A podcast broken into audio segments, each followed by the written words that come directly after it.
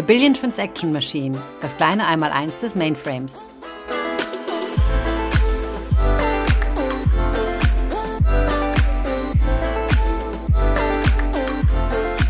Hallo zusammen zu einer neuen Folge im Podcast The Billion Transaction Machine, das kleine Mainframe Einmaleins.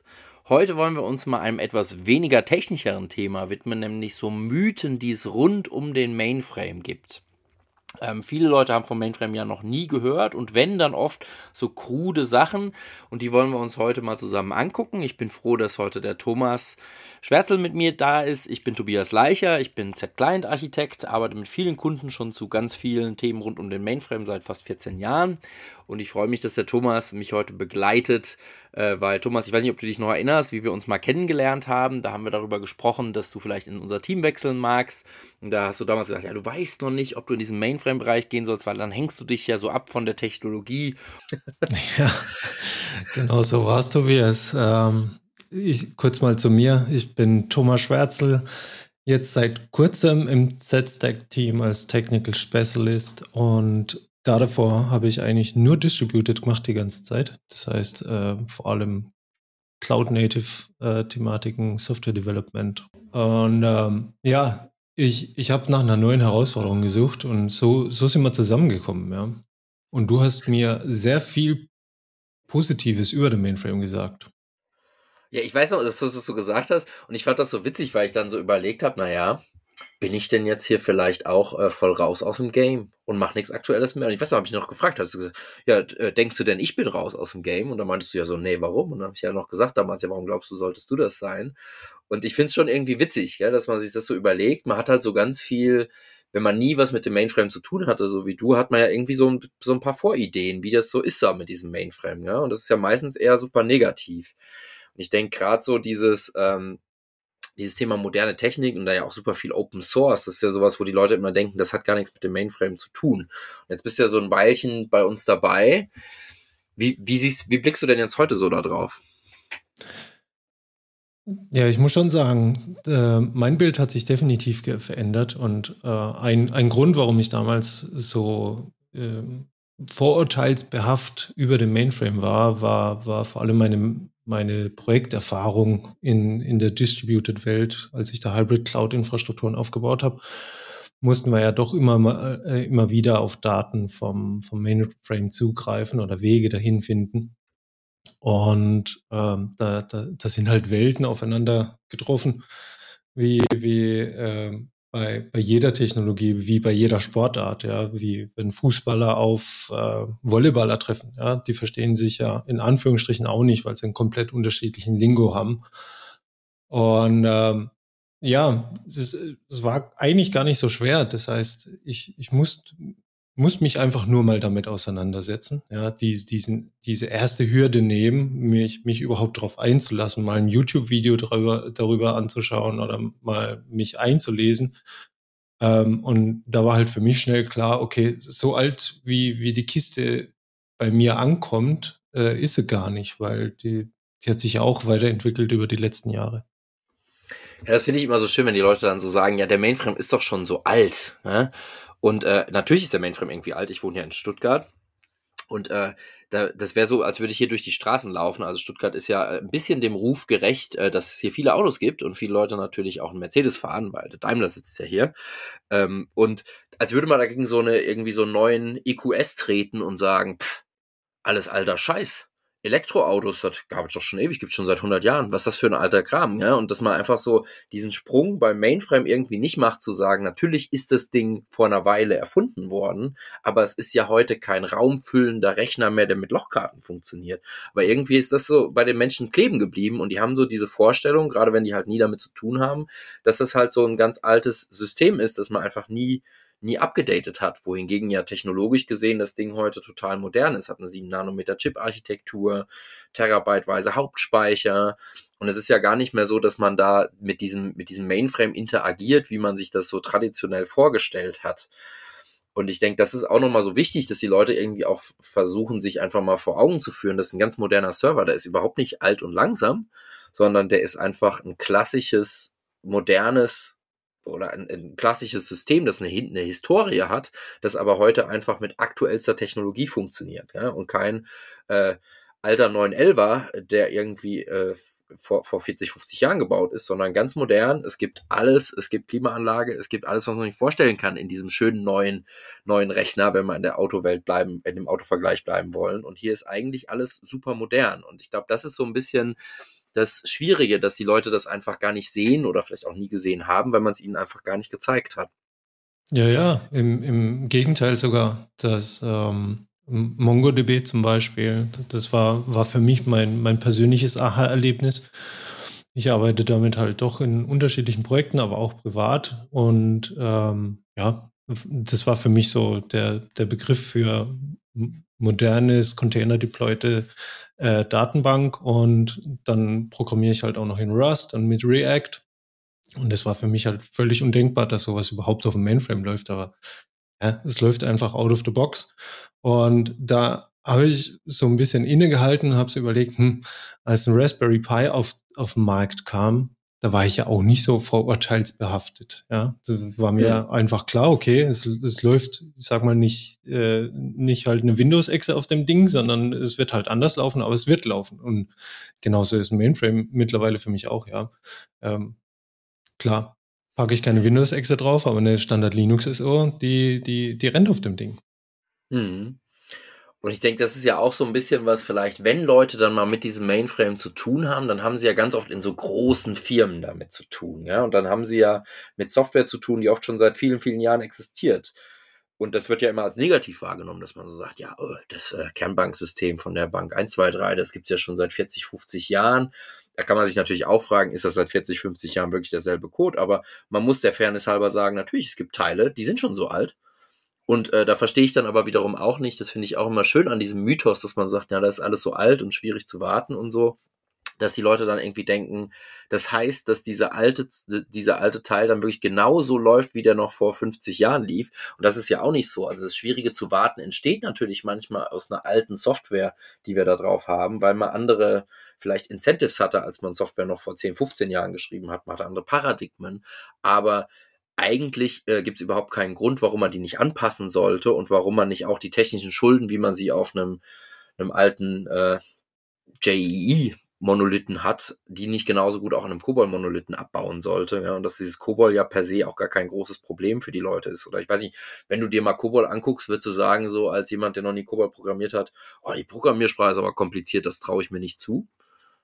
Nö, das überhaupt nicht. Also ähm, ich programmiere viele Jahre und ich kam jetzt auch mit, mit Cobol in Berührung und glücklicherweise ist mein Schwager auch noch Kernbankensystementwickler. Das heißt, wenn ich irgendwas wissen will, kann ich ihn fragen, aber äh, ja, ich, ich, ich habe mir die Cobol-Files angesehen und das war jetzt, ja, Piece war jetzt kein Matrix-Code, ja, den, den du nicht verstehst. Also das konntest du definitiv lösen. Und du, du sagst es ja selbst, ja, dieses äh, schwer zu wartende ist ja nicht ein Mainframe-exklusives Feature im negativen Sinne, sondern äh, Java-Anwendungen, die über Jahrzehnte gewachsen sind, die trifft es ja genauso eigentlich alles, was über Jahrzehnte wächst und nicht ähm, regelmäßig maintained wird, modernisiert wird, ist genauso betroffen, ja. Ja, und ich denke, das ist halt auch nochmal wichtig, eine, Mail, eine Message, die wir auch euch, die ihr da zuhört, äh, geben wollen. Es ist kein uniques Mainframe-Feature, aber es ist natürlich ein Problem, das wir haben mit unserer Technologie, die in die Jahre kommt. Aber es ist häufig eine bessere Option, äh, irgendwas länger zu warten und immer ein bisschen in Schuss zu halten, als die Sachen alle paar Jahre neu zu schreiben, was ja durchaus auch schon mal so der, der Mindset ist von Menschen, die dann sagen, ja, das muss man einfach alle zwei Jahre alles wegschmeißen und alles neu schreiben. Das schaffen wir natürlich als Gesellschaft so in der Form ja auch gar nicht mehr, weil weil das ist ja auch teuer und teuer ist ein gutes Stichwort, weil teuer ist ja auch sowas, was man immer sagt, ach, der Mainframe, der ist so teuer. Ja? Ähm, und da haben wir natürlich dann oft so dieses Problem, dass die Leute das sagen, ja, an und für sich ist es natürlich eine teurere Hardware, es ist ja ein relativ großer Server und man kann jetzt nicht sagen, man steigt mal mit so einer halben CPU und 5 GB Hauptspeicher ein, wenn man sich das Ding kaufen will. Ja, das klappt dann natürlich nicht. Aber auch da, ähm, ich denke, das ist ja auch was, äh, Thomas, was vielleicht vielen Leuten gar nicht klar ist. Man kann ja so ein Mainframe auch in der Cloud konsumieren, oder? Ja, de, dieses Feature nutze ich sogar sehr, sehr aktiv im Moment, indem ich mir ein Mainframe klick, so, so verrückt wie das klingt, und nutze den dann, um, um ein bisschen rumzuprobieren. Und wenn ich dann in Anführungsstrichen was kaputt gemacht habe, beziehungsweise nicht mehr weiß, wie ich weiterkomme, dann schmeiße ich das Ding weg und hole hol mir einen neuen in der, in der Cloud. Das ist super angenehm. Ähm, ja, was, was das Pricing angeht, ich, ich bin da nicht so drin. Ähm, was ich verstehe ist, ja, ich, ich habe die Wahl, entweder äh, zig x86-Kisten zu kaufen oder halt ein Mainframe. Ähm, unterm Strich wird halt abgerechnet durch, durch Stromkosten, durch Mitarbeiterkosten und so weiter. Und da sieht der, da, da steht der Mainframe definitiv auf der finanziell günstigeren Seite dann, wenn man alle Kosten mit betrachtet.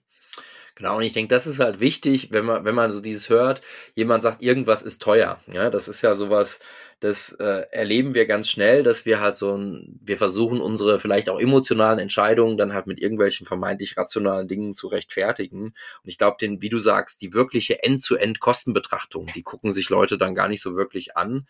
Und das macht es dann natürlich auch äh, schwierig, das zu vergleichen, weil natürlich, was, was ist, also am Ende muss man sich ja fragen, wie viel Wert generiere ich mit einer Technologie versus wie viel kostet sie. Und ich sage mal, wenn der Mainframe bei einem Kunden für 40 Prozent der IT-Kosten verantwortlich ist, aber an 60 Prozent des Revenues beteiligt ist, dann sieht das immer noch ziemlich gut aus versus eine x86-Welt. Ja? Und das ist halt ganz schwierig zu beurteilen, aber ich denke, dass man einfach sagen kann, dieses Vorurteil zu sagen, Mainframes sind per se teuer, das ist mit Sicherheit falsch. Und für das, was sie leisten, sind sie, wie du sagst, meistens auch noch ziemlich günstig. Ich denke vielleicht jetzt so ein Punkt, so eine Mythe, die vielleicht gar nicht so mythenvoll ist, wenn wir die noch so packen, so dass dieser Mainframe irgendwie schwer zu benutzen ist. Äh, das stimmt natürlich, ja, aber das liegt ja nicht am Mainframe, sondern es liegt häufig dran, wie die Kunden das so einsetzen. Und ich denke, das ist ja auch ein Thema, das dich ganz doll umtreibt. Wie benutze ich so ein Mainframe einfach in der DevOps-Pipeline, so wie jeden anderen Rechner auch? Und was, was sind da so deine Erfahrungen, nachdem du jetzt mal so ein halbes Jahr oder fast ein Jahr jetzt so reingeguckt hast? Wie, wie würdest du sagen, was kann man Kunden heute da sagen oder auch Leuten, die sich mit Mainframe beschäftigen? Ist es mit Mainframe schwieriger als mit einem anderen Rechner, wenn man es gut macht? Nö, überhaupt nicht. Ähm, ich ich vergleiche es jetzt mal mit, mit dem Beginnen der Cloud von vor boah, acht, neun Jahren. Nee, acht, ja, ungefähr. Da, da war das ja auch erstmal ein großes Fragezeichen und äh, Gott, wie, wie, wie bringen wir da unsere Anwendung drauf in die Cloud? Ja, da, da sind ja Gedanken entstanden, noch und nöcher, ja, aber das ist einfach nur, ich sag mal, eine, eine Maschine, die halt übers Internet angebunden ist, ja, und die binde ich an in meiner CICD, in meiner Pipeline, das ist ein Deployment-Ziel und fertig.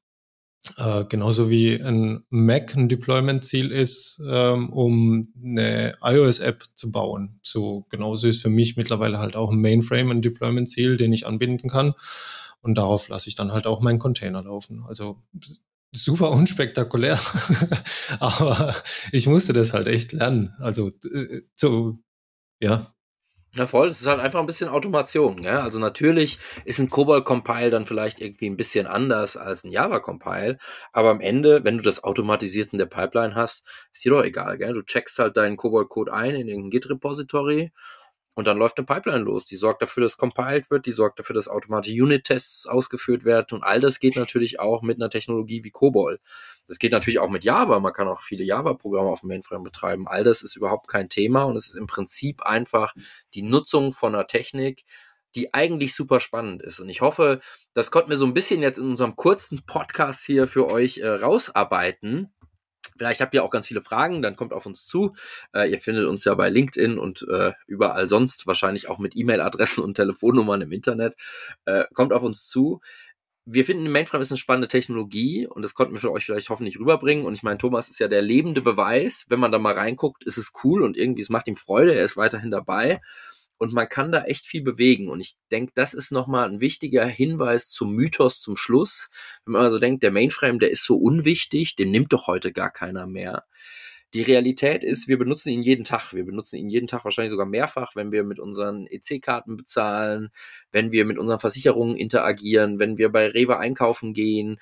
Es gibt ganz, ganz viele Mainframe-Kunden, die es in Deutschland gibt und die benutzen die Systeme und die sind wirklich systemrelevant. Ja, also wer zu Beginn der Pandemie sich noch erinnert, da gab es mal so einen Gouverneur von New Jersey, glaube ich, der hat gesagt, ah, es liegt da an unseren Cobalt-Programmen, die auf unseren Mainframe laufen, deswegen können wir keine, keine Hilfen auszahlen.